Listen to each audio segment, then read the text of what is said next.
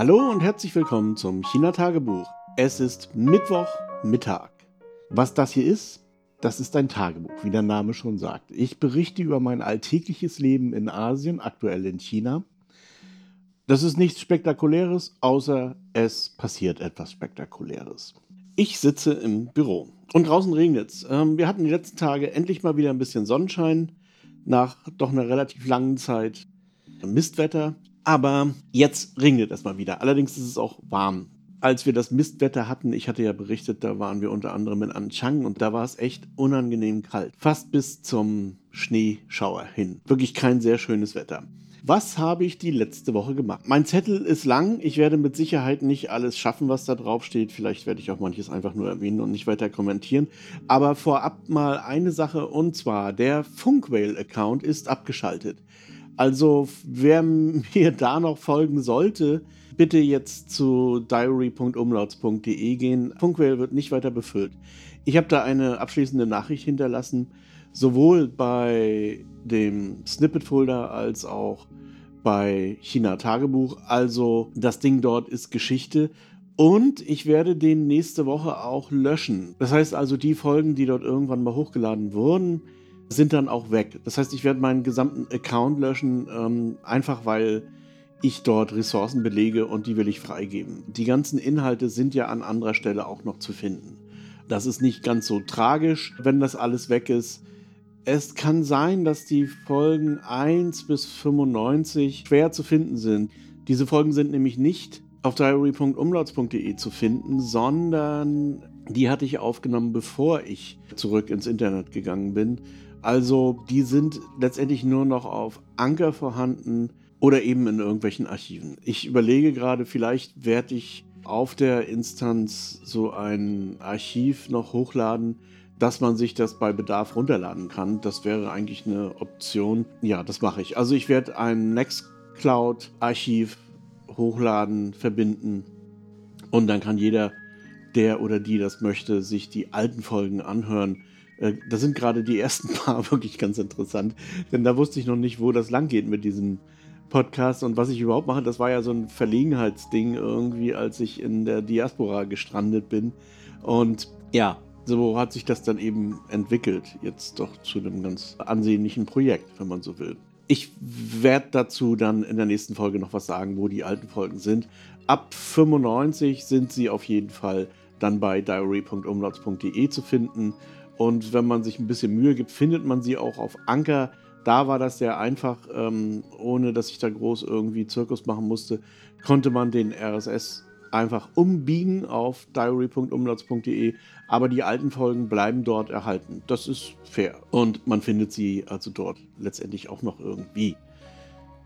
Okay, aber Funkwhale hat diese Möglichkeiten nicht, deswegen möchte ich das äh, komplett löschen. Und ich möchte auch nicht, dass da irgendwie was ist, was ich, was so vor sich hin staubt und was ich eigentlich so komplett vernachlässige. Also ich lösche das dann lieber und werfe dann meine Energien auf Sachen, die ich tatsächlich maintaine. Und das wird bei Funkwhale nicht mehr sein. Ob ich mit Funkwhale irgendwann mal wieder was mache, weiß ich nicht, eher nicht. Interessanterweise hat jetzt gerade YouTube angefangen, Podcaster zu unterstützen. Habe ich mir noch nicht angeguckt, ist aber natürlich auch interessant. Nicht so sehr für die normalen YouTube-User, denen ist das wahrscheinlich komplett Piepenhagen. Aber für die Leute, die dieses YouTube-Dingsbums-Abo haben, ist das natürlich schon interessant. Denn die können das ja sozusagen auch in der Tasche hören. Ansonsten schaltet sich ja das Hören ab. Zweitens, der Artikel, den ich geschrieben habe im Strohhalm, ist draußen. Also das ist die März-Ausgabe Strohhalm. Und die bekommt man nur offline, also in der guten alten Papierwelt, in Rostock und Doberan. Viel weiter ist die Reichweite nicht. Also wer unbedingt diesen Artikel lesen möchte, muss jetzt nach Rostock fahren und dann irgendeinen Verkäufer des Strohhalms finden und eine Ausgabe ergattern. Ja, ich muss zugeben, das hat schon irgendwie was, dass man das nicht anders bekommt. In dieser Welt, wo alles vervielfältigt wird, mehrfach, ist diese Fokussierung auf ein, ja, gedrucktes Stück Papier, das vermutlich in einer verhältnismäßig geringen Auflage gedruckt wurde und entsprechend auch sehr vergänglich ist, das ist schon sehr charmant. irgendwie. Also Fahrt nach Rostock ist ja nicht so weit. Von wo auch immer. Und viel Spaß damit. Wo wir gerade dabei sind beim Lesen. Ich habe in der letzten Zeit zwei Krimiserien gelesen bzw. gehört. Die habe ich auch als Hörbuch. Das war mal richtig schön. Und ich bin auch so ein bisschen traurig, dass die jetzt vorbei sind.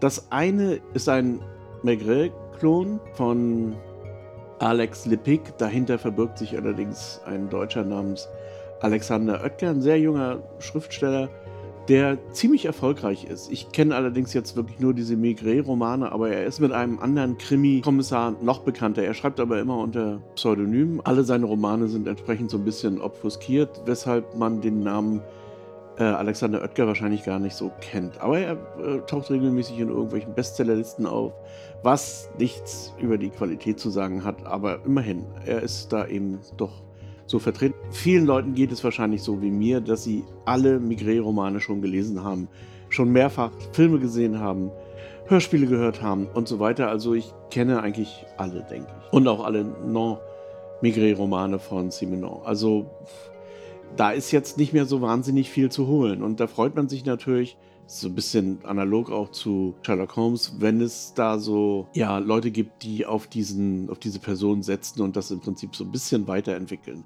Bei Sherlock Holmes gibt es sehr viele davon. Manche sind gut, manche sind scheiße. Aber die Guten sind dafür wirklich richtig gut. Wenn man ein bisschen sucht, dann kommt man zum Beispiel auf Anthony Horowitz mit Das Geheimnis des Weißen Bandes. Das ist keine so seichte Unterhaltung, muss ich gleich vorab sagen. Das geht ganz schön an die Substanz, aber es ist extrem gut. Ähm, und da gibt es, wie gesagt, noch ein paar andere. Also bei Sherlock Holmes äh, hat sich dieses Universum mittlerweile aufgetan, bei manchen anderen auch, aber bei Migré ist mir das bisher noch nicht so aufgefallen. Und das fand ich gut. Und er hat sich sehr viel Mühe gegeben, diese Simenon-Sprache oder diese Migré-Sprache zu nutzen und auch eben dieses Gefühl rüberzubringen. Das gelingt ihm wirklich zu 100 Prozent. Das waren vier Bände, die jetzt rausgekommen sind. Also der letzte, den ich habe, ist das, also Le Croix, das ist der Maigret, äh, und das Sommerhaus in Giverny. Und ja, das ist jetzt erstmal so der Abschluss der Reihe, was ein bisschen schade ist. Aber diese Reihe kann ja im Prinzip unbegrenzt fortgesetzt werden, solange ähm, Alexander Oetker Lust hat zu schreiben, können da immer noch Sachen nachkommen. Ich werde auf jeden Fall ein bisschen forschen, ob es noch andere Schriftsteller aus dem Migré-Universum gibt. Wahrscheinlich ja, aber wahrscheinlich auch nicht ganz so einfach zu finden. Und die andere Serie, die ich jetzt zu Ende weitgehend gehört habe, ist äh, von Oscar de Muriel. Das ist übrigens ein Engländer. Ich spreche den Namen jetzt auch irgendwie falsch aus, wahrscheinlich. Und zwar Frey und McGray. Und das ist ja mal eine interessante Geschichte. Also spielt während des viktorianischen Zeitalters in Schottland und ist auch ein Krimi und ist sozusagen die Antithese zu X-Files. Also es wird an erster Stelle immer auch diese gesamte Polizeistation ist eingerichtet, um absurde Fälle, also wo irgendwie Hexen und Magiere vorkommen, aufzuklären. Aber tatsächlich ist nie irgendeine transzendente Entität irgendwie daran beteiligt. Es gibt nichts Übernatürliches in diesen Krimis. Es gibt nur den Glauben vieler Leute an Übernatürliches. Und der Frey ist im Prinzip die Person, die sagt, das kann nichts Übernatürliches sein. Und McRae ist da offen und sagt, das gibt viele Sachen zwischen Himmel und Erde und bla bla.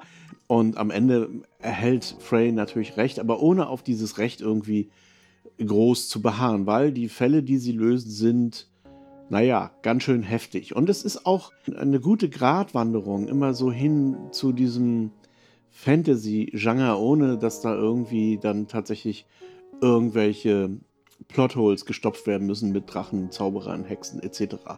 Sondern das ist eine sehr durchdachte Story. Wie gesagt, keineswegs irgendwie überbordend grausam, aber es sind dann eben doch Sachen dabei, ja, die wahrscheinlich nicht FSK 12 sind oder so. Also das Ganze entwirft ein Sittenbild des viktorianischen Zeitalters. Und dieses Zeitalter war nicht lustig. Das ist ja etwas, was ich dem Steampunk so vorwerfe. Da ist ja eine absolute Verherrlichung von Queen Victoria. Teilweise wird sie ja wirklich stilisiert als irgendwie so eine smarte geheime Macht irgendwo da im Buckingham Palace. Naja, also in diesem Roman wird Königin Victoria einsortiert in das, was sie nämlich ist. Eine der größten Menschen schlechterin der Welt. Und sie kann sich ganz locker, vielleicht noch vor Hitler oder hinter Hitler einreihen, ist relativ egal. Ihre Leichenberge sind unglaublich groß. Und sie ist eine absolut widerliche Persönlichkeit in der Geschichte. Und das ist auch etwas, was mich so ein bisschen fremdeln lässt mit diesem ganzen Steampunk. Diese Verherrlichung einer Massenmörderin und einer extrem kalten, unangenehmen, geradezu widerlichen Person. Und natürlich kann man jetzt niemandem vorwerfen, dass er äh, Königin Victoria nicht kennt, aber wer die Geschichte oder wer in Geschichte im Unterricht nicht so ganz gepennt hat, der weiß zum Beispiel über die großen Hungersnöte Bescheid in Indien, Irland und so weiter. Und er weiß über die diversen Kriege. Er weiß, dass ihr Reich im Prinzip einmal die ganze Welt umspannte. Und das hat sie nicht durch Haititai und Tututu bekommen, sondern durch Blut und Eisen, wie es so schön heißt, im Bismarckschen Duktus. Sie ist wirklich meines Erachtens eine der schlimmsten Verbrecher, die dieser Planet je hervorgebracht hat. Naja, wie gesagt, das ist einer der Gründe, warum ich bei Steampunk immer so ein bisschen Angst habe, dass dann so eine äh, Victoria-Verehrung aufkommt. Das macht mich dann so ein bisschen schaudern und ich lege das Buch in aller Regel dann auch beiseite. Beziehungsweise ich fasse es gar nicht erst an. Also bei Steampunk ist es mittlerweile so. Ich, ich fasse das, wenn ich schon merke, das Cover sieht steampunkig aus, weg. Das betrifft leider noch andere Punks in dem Sinne, aber das ist jetzt eine andere Geschichte. Und ja, wie gesagt, das ist eine Hörbuch- und Buchreihe, die ich jedem und jeder wirklich ans Herz legen kann, der oder die so ein bisschen mitraten möchte auch. Also es ist die Fälle, die die zu knacken haben, Übrigens auch bei Migré sind nicht so ganz offensichtlich, selbst mit sehr viel Krimi-Erfahrung, das stehe ich mir mal zu, kommt man nicht unbedingt dahinter. wer ist wer und warum und wie und so weiter. Bei Frey und McRae sind es auch immer abgeschlossene Fälle. Man kann die Sachen in ungeordneter Reihenfolge lesen. Das ist okay und man muss auch nicht alle gelesen haben. Aber es entspinnt sich eine weitere Story, wenn man sie tatsächlich in der Reihenfolge und bis zum Ende liest, die sich sonst natürlich nicht erschließen würde. Ganz interessant, auch in ihren Auflösungen und so. Und ist eben auch sehr gut geschrieben. Und Oscar Di Muriel, wie auch immer er ausgesprochen wird, schreibt auch ein bisschen was in den einzelnen Folgen über die Geschichten, wie weit sie an die Wirklichkeit herankommen und solche Sachen. Diese Serie ist aber abgeschlossen. Das heißt, da ist Daddle Do. Da kommt nichts mehr. Die hat ein Finale gefunden, das man jetzt nicht nochmal irgendwie aufrollen kann. Da muss man eben warten, wann die nächste Serie von Oscar de Muriel vor der Tür steht. Ja, wo wir gerade bei Königin Victoria waren, da ist jetzt, also, was heißt jetzt? Naja, im Prinzip jetzt, nämlich am 2. März, eine Ausstellung mit Vortrag in Zürich.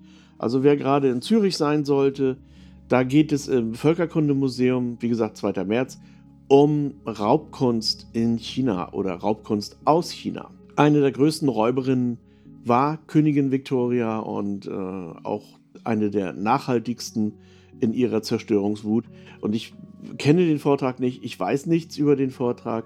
Ich hätte gerne mehr Informationen gehabt. Ich habe auch eine der PR-Verantwortlichen angeschrieben, mir mehr Informationen zu liefern, ist aber nichts gekommen oder ich habe nichts gesehen. Was schade ist, wer diesen Vortrag in Zürich besuchen sollte, also Raubkunst, möge mir mal bitte Bescheid sagen. Ich vermute, dass die Ausstellung ein bisschen länger läuft und dass nur der Vortrag am 2. März ist, also morgen genau genommen, man diese Ausstellung also noch ein bisschen länger genießen kann. Ich meine, man muss das jetzt nicht nur der Victoria in die Schuhe schieben. Die Franzosen und auch die Deutschen waren da nicht viel besser und auch die Amerikaner haben dort geraubt. Dass die Heide wackelt, ich habe das ja auch ein bisschen thematisiert in meinem ersten Major Lee-Roman, den man übrigens kostenlos äh, lesen kann auf lee.umlauts.de oder hören kann. Das ist ein professionell eingesprochenes Hörbuch. Also nicht von mir, sondern tatsächlich von einem bekannten Hörbuchsprecher. und ich habe am Ende jedes Kapitels auch immer noch ein bisschen was dazu erzählt. Man kann es auch kaufen bei Audible, bei keine Ahnung wo, also überall, wo man Hörbücher kaufen kann. Das kommt mir dann zugute und ich kann das in das nächste Hörbuchprojekt pressen, das schon so ein bisschen vor der Tür steht. Und man kann auch das Buch kaufen, wie gesagt, auch überall, wo es Bücher gibt, wenn man möchte.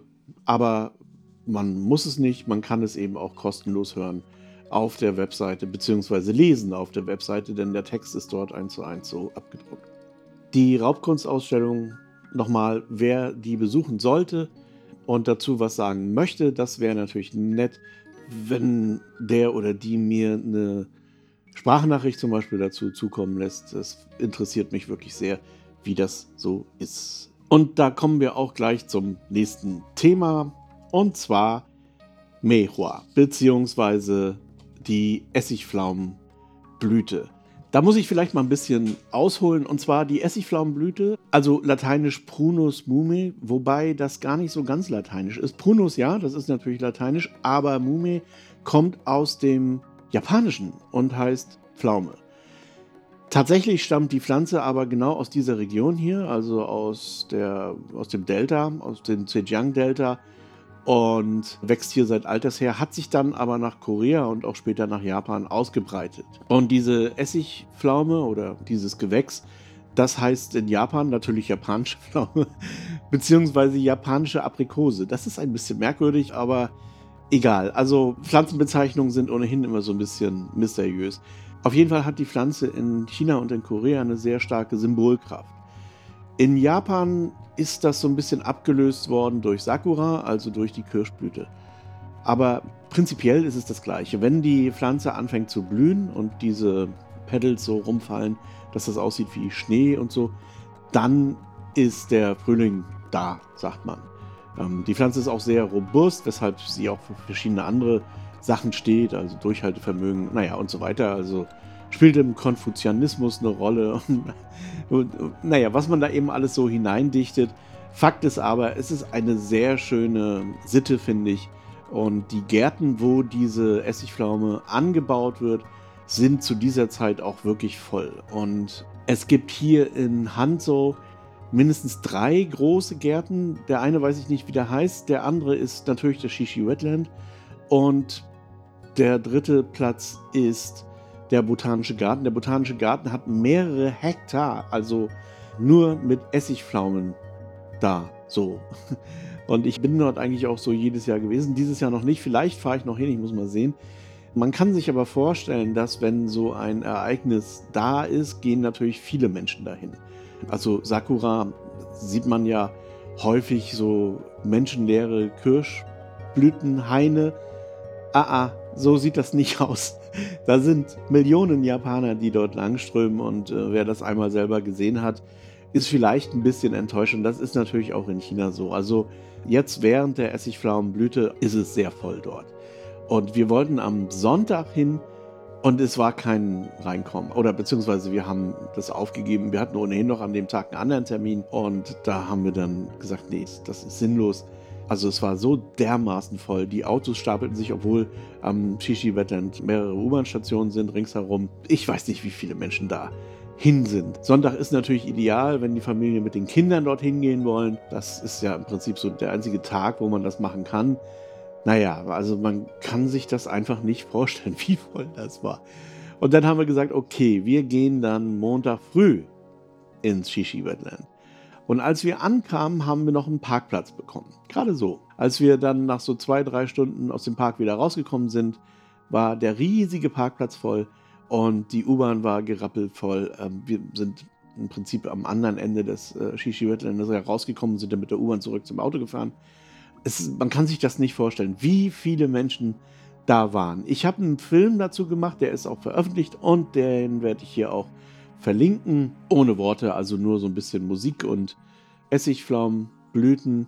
Ist ein bisschen kitschig, gebe ich zu, aber das war ja auch so gewollt. Wer sich dafür interessiert, dann auf diary.umlauts.de in den Shownotes auf diesen Film klicken. Wir hatten Glück mit dem Wetter, wie gesagt, es hat die Sonne geschienen und es war auch alles sehr schön. Auch das mit den vielen Menschen ist mal ganz nett, wenn man das so sieht. Ich vermute, dass es auch deshalb so voll war, weil das jetzt so das erste Mal nach ja, drei Jahren fast die Leute wieder rausgekommen sind, um das zu genießen. Ich denke, also Sakura in Japan hat auch begonnen, dass dort genau das gleiche sein wird, dass das auch rappeldicke voll sein wird. Ich kann mir vorstellen, dass Korea da noch so eine, noch so eine gewisse Ausnahme ist. Ich war ja sehr oft in Daegu, weil dort immer jedes Jahr eine Messe stattfindet zu erneuerbaren Energien und ich, wir haben aber auch oft Urlaub gemacht in Korea und in Daegu gibt es auch so ein großes Essigpflaumenareal.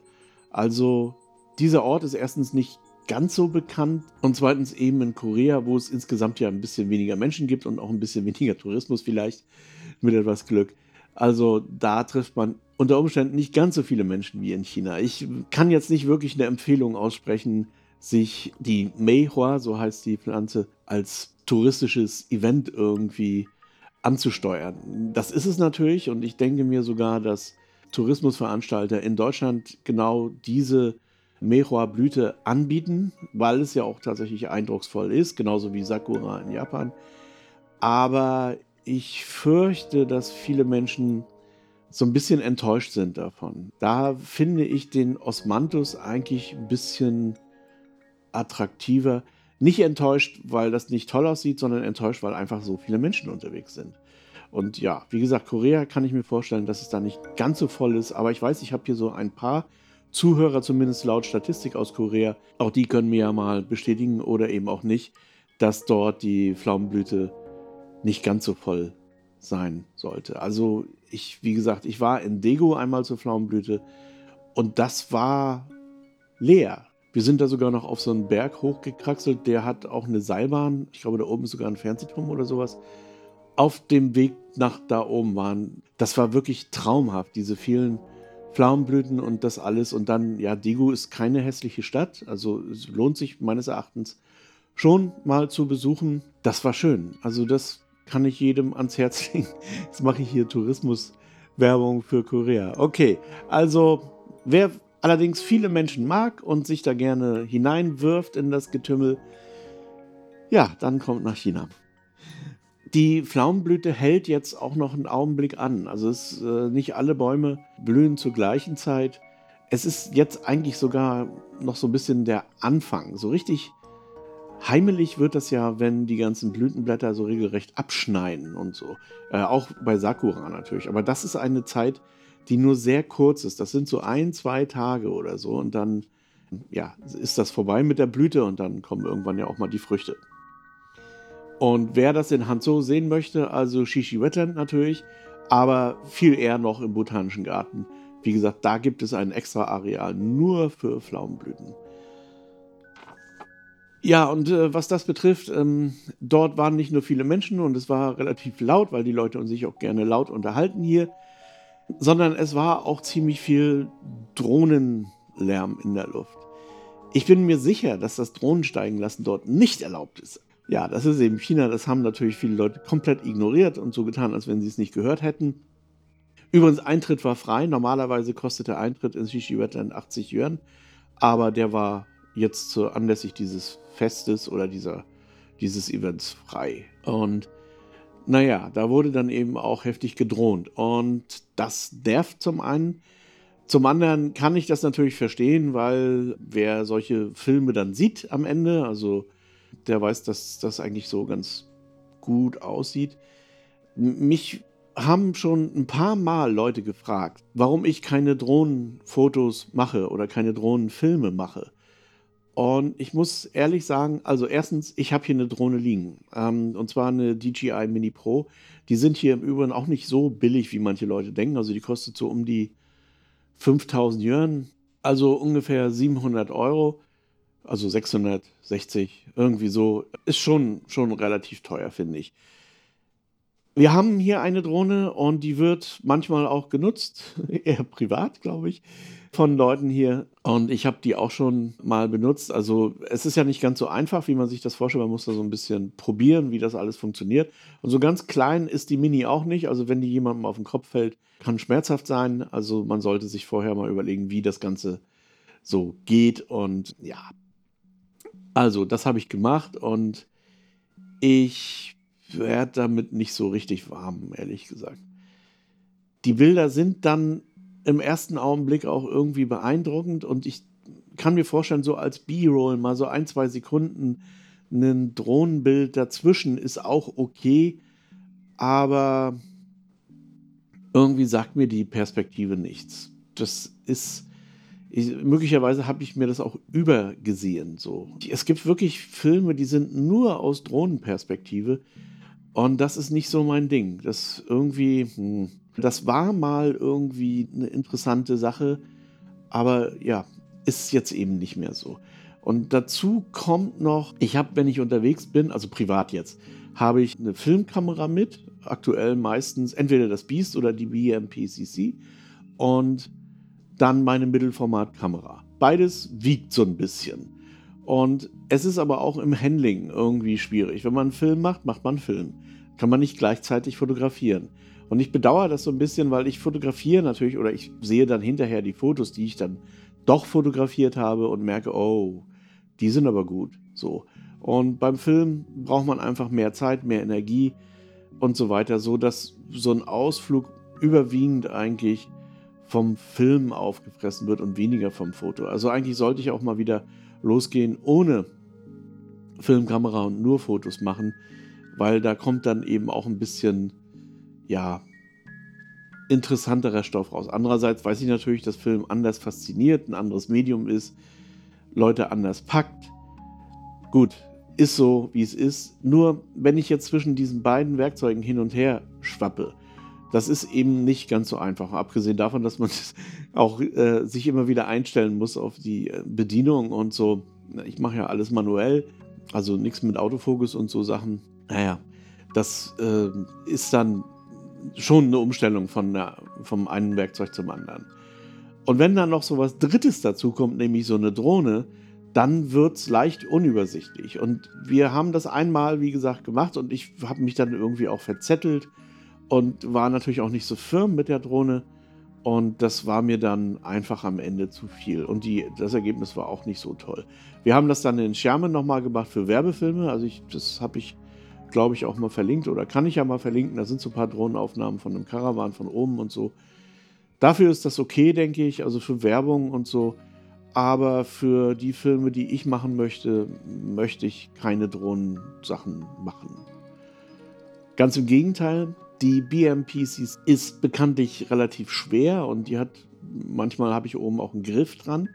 Und damit kann man eben auch Bilder aus dieser sogenannten Hasselblatt Perspektive machen, also die Kamera vor dem Bauch.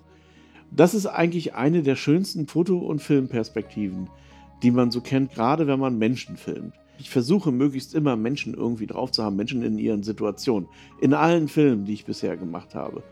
Und da ist diese Hasselblatt-Perspektive eigentlich ideal. Die Drohnenperspektive ist nutzlos. Und diese Street Photography Perspektive hat sowas Voyeuristisches oder ist auch voyeuristisch natürlich. Während diese, diese Hasselblatt-Perspektive ähm, mehr das Gefühl vermittelt, man ist mittendrin. Und zwar insbesondere auch im Film, man möchte es gar nicht glauben, aber da kommt das nochmal doppelt rüber. Es ist natürlich nicht ganz so einfach zu filmen, weil man ja die Kamera eben vor dem Bauch hängen hat und ruhig halten muss. Aber das geht. Also, was Drohnen betrifft, tja, ich glaube nicht, dass ich hier irgendwann mal so ein mit Drohnen aufgepeppte Videos zeigen werde, weil es mich, wie gesagt, filmisch nicht interessiert, weil es mich technisch, organisatorisch schlichtweg überfordert und weil es am Ende auch nicht gut ist für meinen Rücken, wenn ich den ganzen Scheiß schleppen muss. Also das nur mal so kurz auf die Antwort, warum keine Drohnenbilder von zum Beispiel von dem Tempel von oben oder so. Übrigens, das findet man ja alles. Äh, was mir gerade einfällt, da ist übrigens auch gerade ein Drone Photo Award, also von den Sienna Awards, die sind ja relativ bekannt. Die laufen noch vom 15. Februar bis April. April ist dann Annahmeschluss. Also wer unbedingt Drohnenfotos einliefern möchte, wer die prämiert haben möchte, wer sie überhaupt zeigen möchte, ich glaube, ein Bild ist kostenlos. Und der Sienna Award, wie gesagt, ist ja auch wirklich ein sehr renommierter Foto-Award. Also, wenn man da was unterbringt, dann Chapeau. So, und damit will ich es auch belassen hier. Soweit und bis zum nächsten Mal.